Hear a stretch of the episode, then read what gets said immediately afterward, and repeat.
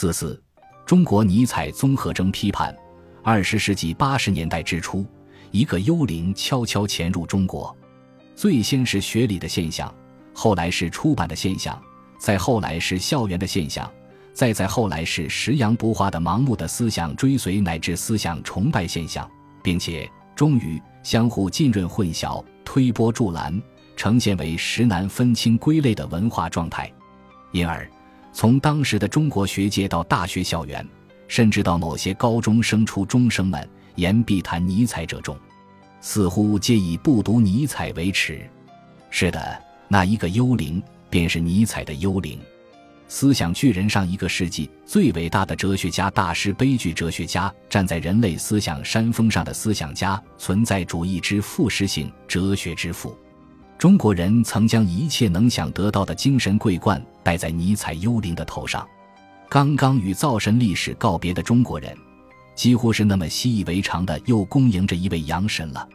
时至今日，我也分不大清哪些赞誉是源于真诚，而哪些推崇只不过是出版业的炒作惯技。然而，我对中国学界在八十年代之初引进尼采是持肯定态度的。因为在渴望思想解放的激情还没有彻底融化个人迷信的坚冰的情况下，尼采是一剂猛药。尼采哲学的最锐利的部分，乃在于对几乎一切崇拜、一切神圣的凶猛而痛快的颠覆。所以，尼采的中国思想之旅又几乎可说是适逢其时的。十几年过去了，我的眼看到了一个真相，那就是当年的尼采疟疾。在中国留下了几种思想方面的后遗症，如结核病在肺叶上形成黑斑，如肝炎使肝脏出现八颠。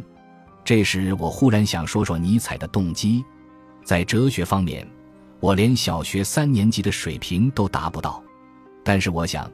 也许这并不妨碍我指出几点被中国的尼采迷们疏忽了的事实。